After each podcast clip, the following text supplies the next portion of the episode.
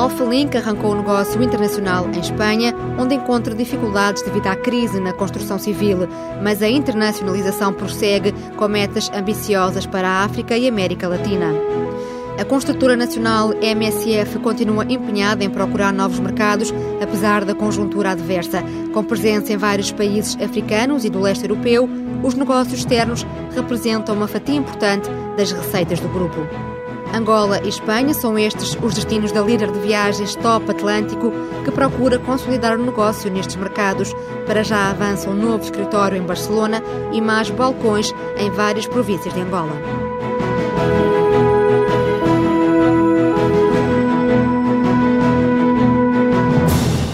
A construtora MSF Muniz da Maia, Serra e Fortunato conta em carteira com grandes projetos internacionais seja a construção do Porto da Praia em Cabo Verde, uma rede de hotéis na Polónia ou uma autoestrada em Dakar.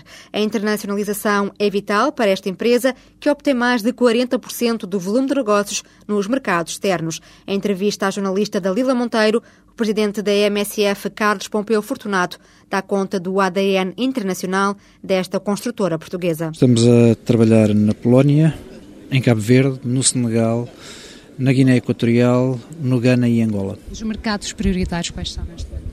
Polónia é claramente um mercado prioritário, Cabo Verde é um mercado prioritário porque estamos também há muitos anos em Cabo Verde e temos tido uma presença permanente há mais de 10 anos. Angola é certamente um mercado prioritário para nós. A Guiné Equatorial também é um mercado prioritário para nós o próprio Senegal e o Ghana, enfim, os países onde estamos neste momento a desenvolver atividade são países em que fizemos um esforço de penetração e, portanto, consideramos que são mercados prioritários.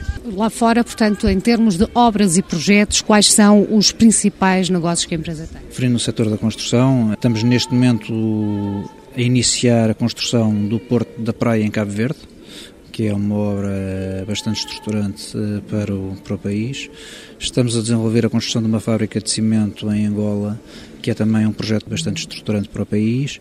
Estamos a construir uma autoestrada em Dakar, e na Polónia temos um projeto em parceria com outras empresas eh, portuguesas e outros empresários portugueses para a construção de 14 hotéis, projeto que vamos desenvolver em parceria com a Intercontinental, com os hotéis Intercontinental, e portanto são, são projetos bastante, bastante importantes. Sim. Com a crise ou com, com o cenário que atualmente existe a nível internacional, acha que haverá impedimento no avanço de novos investimentos? Nós não sabemos onde é que a crise vai acabar, portanto, falar nisso hoje é futurologia. Quando a crise é no setor financeiro, há uma incógnita muito grande e, portanto, eu espero que não. Gosto de ser otimista, mas de facto hoje não sou capaz de responder essa pergunta. Mas é capaz de dizer, por exemplo, se estão a estudar novos mercados neste momento, quais são esses mercados e o que é que esperam em termos de investimento para esses mercados? Estamos a estudar, obviamente, novos mercados, eh, mas eu acho que não gosto muito de falar por antecipação. Eh, temos que aprofundar os estudos que estamos a fazer, verificar se temos competências para levar a esses mercados, porque eu acho que só faz sentido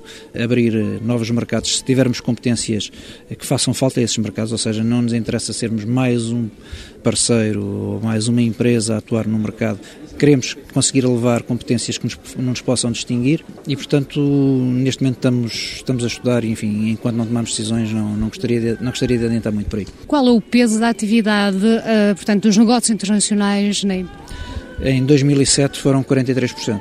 Qual é o valor desse investimento? Estamos a falar de uma atividade global de 314 milhões de euros. Pensam uh, continuar com esse investimento, uh, reforçá-lo? Pensamos que sim, pensamos que o nível que vamos manter um nível de atividade na área internacional eh, nos próximos anos equivalente, equivalente a este. Carlos Pompeu Fortunato, presidente da MSF, Muniz da Maia, Serra e Fortunato, quer continuar à procura de novos investimentos lá fora, apesar da crise que atravessa o setor. Os proveitos totais do grupo registaram em 2007 uma subida de 22% para 360 milhões de euros. Os resultados líquidos rondaram os 20 milhões de euros.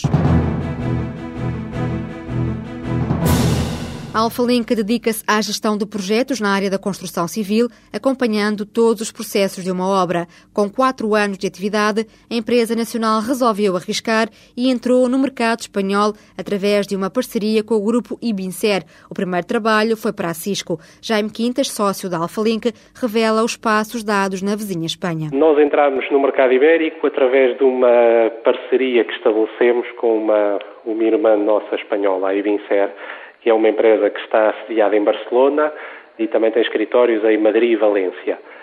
Eles já é uma empresa mais, já existe no mercado há uma série de tempo, portanto uma empresa mais antiga, salvo que tem 30 anos, e já tem uma série de clientes multinacionais. E sentiram a necessidade de, para responder aos seus clientes, às necessidades dos seus clientes, dar resposta a Portugal. Isso concretamente com um projeto da Cisco, da Cisco Systems, que foram os escritórios deles em Lisboa, e tinham que dar resposta. A Cisco precisava de fazer um projeto em Lisboa, e eles tiveram que criar capacidade de dar resposta cá e daí o terem vindo fazer uma procura no mercado e, e encontraram-nos a nós e estabelecemos essa parceria.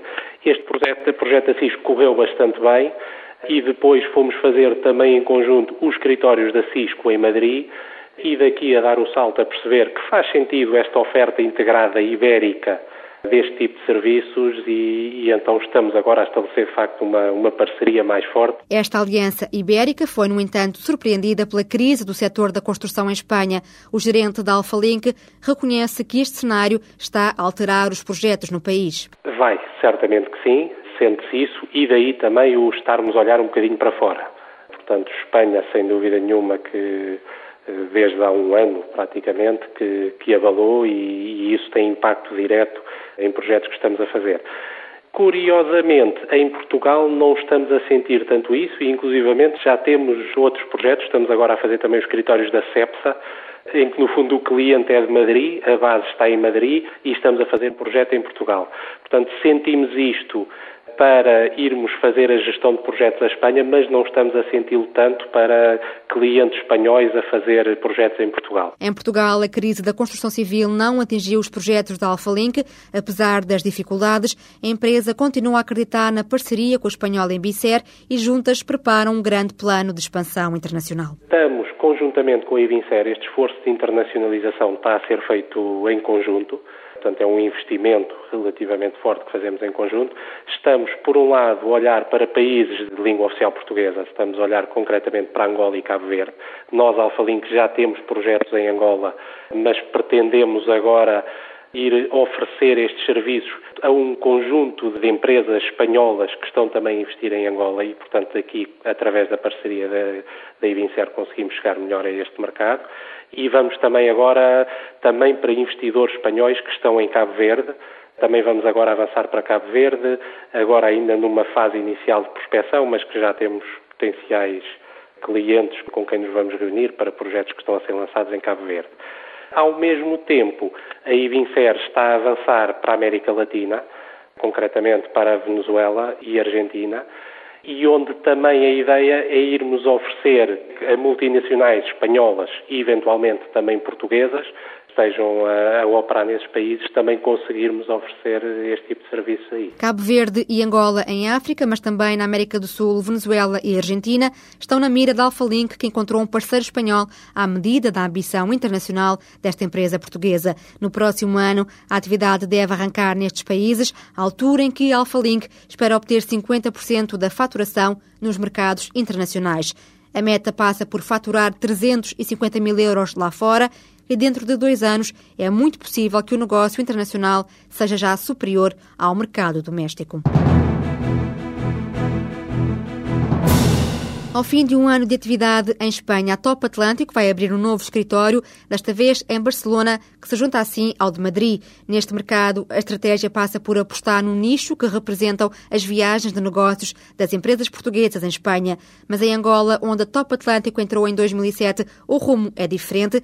A empresa funciona como uma agência de viagens tradicional, cuja expansão segue a bom ritmo. Entrevistado pela jornalista Cristina Laimen, o administrador Eldar Alves desvenda a estratégia de internacionalização seguida pela líder nacional na venda de viagens. Nós em Espanha, se a lógica se mantiver tal como nós delineamos, e obviamente que isto são mercados dinâmicos e amanhã pode acontecer outra coisa qualquer, em princípio vamos estar em Madrid e Barcelona. Madrid onde já estamos, eh, porque é muito decorrente daquilo que for o desenvolvimento das empresas nossas clientes basicamente estão muito centradas em Madrid e Barcelona e será com certeza essas duas cidades onde nós vamos estar eh, presentes. Mas quais são as metas que estão traçadas para o mercado espanhol? As metas que estão traçadas é, é nós não queremos ir para o mercado. É um mercado muito competitivo, com uma dimensão muito grande, Sabemos de, neste negócio de viagens e de distribuição de viagens e de operação de viagens de corporativas que a dimensão é fundamental. Portanto, estamos numa lógica completamente de nicho. Estamos numa lógica de resolver a situação de viagens às empresas portuguesas. Esse é o nosso posicionamento eh, em Espanha. Portanto, não contamos abrir para já uma rede de agências em Espanha. Como é que está a decorrer a operação eh, em Angola? É um negócio já numa fase de consolidação? A Angola é uma, uma situação completamente uh, oposta nós uh, acabámos de dizer que fomos para a Espanha no sentido de consolidarmos as operações das empresas portuguesas em Espanha, ou seja, fazemos uma lógica ibérica. Para Angola fomos em 2007, finais de 2006, uh, 2007, numa lógica de apoio ao passageiro. É um país que, naturalmente, com operação muito delicada e difícil, e então nós tivemos necessidade de ter uns, uma pequena organização local que tratasse do passageiro. Instalámos-nos, fizemos esse apoio e rapidamente evoluímos para uma agência de viagens de serviço completo. E nesse sentido é que a nossa internacionalização e a lógica da internacionalização é completamente oposta de Espanha. Se nós em Espanha estamos com a ideia de ter eh, um escritório adicional em Barcelona, em Angola temos a ideia de rapidamente, e o rapidamente é dois anos, começarmos a expandir para as várias províncias de Angola. Portanto, alargando a rede no país. Alargando a rede e criando uma rede. E mesmo em, em Luanda abrir mais escritórios. Tem já contabilizados quantos escritórios seriam? O projeto impacta que nos próximos cinco anos tenhamos para aí uns sete, oito escritórios. E está a correr bem. Nós tivemos um volume de faturação de na ordem dos 9 milhões de euros, contamos que em 2009 os orçamentos apontam para cerca de 14 milhões de euros. Só em Angola? Só Angola. A Top Atlântico em 2008 faturará na ordem dos 204 milhões de euros, sendo 192 milhões de euros em Portugal. Estas apostas obrigam, obviamente, a um investimento. Qual é o investimento que está previsto para esta internacionalização? Até agora, o investimento de Angola eh, cifra-se num milhão de euros conforme disse, com a abertura dos escritórios, obviamente que esse investimento vai ser reforçado à medida que vão abrindo, vão abrindo os balcões. Reforçado em quanto? Posso lhe dizer que cada balcão tem um investimento de cerca de 200 mil, 200 e 250 mil euros de investimento. Espanha são, como lhe digo, são lógicas diferentes. Não temos uma atitude comercial nem uma ação comercial grande o nível de escritórios são níveis de atendimento e não de lojas, o que quer dizer que esse investimento é menor. Estamos a falar na ordem de cerca de 150 mil euros. Este posicionamento no mercado leva-vos também a apostar noutros países, além de Espanha e de Angola. Eh, a Top Atlântico quer entrar em novos países e, e sim quais? A Top Atlântico e o Grupo Espírito Santo de Viagens estamos sempre abertos a ver e estudar todos os dossiês que nos, eh, por motivo, de uma forma ativa ou passivamente, apareçam dentro da empresa. Neste momento a estratégia é por consolidar estes três países onde nós estamos. Portugal, uh, manter a liderança e prova disso é que não deixamos de abrir balcões novos. Este ano abrimos três balcões e para o ano, se tudo se mantiver de acordo com os planos, vamos abrir mais três balcões. Angola consolidar é uma operação muito nova num país em franco crescimento, em que as dificuldades, nomeadamente em termos de recursos humanos, são grandes. Temos de ter uma grande concentração nessa área. Nós temos permanentemente gente técnica e quadros superiores da Top Atlântica em Angola a trabalhar muito e basicamente na formação e consolidar a Espanha, que é uma, uma operação que ainda não tem um ano, que está a correr eh, lindamente, mas que a velocidade de implementação tem mais a ver com o mercado português do que propriamente com as nossas ações comerciais. A Top Atlântico espera faturar no final do ano mais de 200 milhões de euros. Apesar da aposta internacional, o peso maior na faturação vem do mercado português, onde a empresa de viagens espera faturar 190 milhões de euros.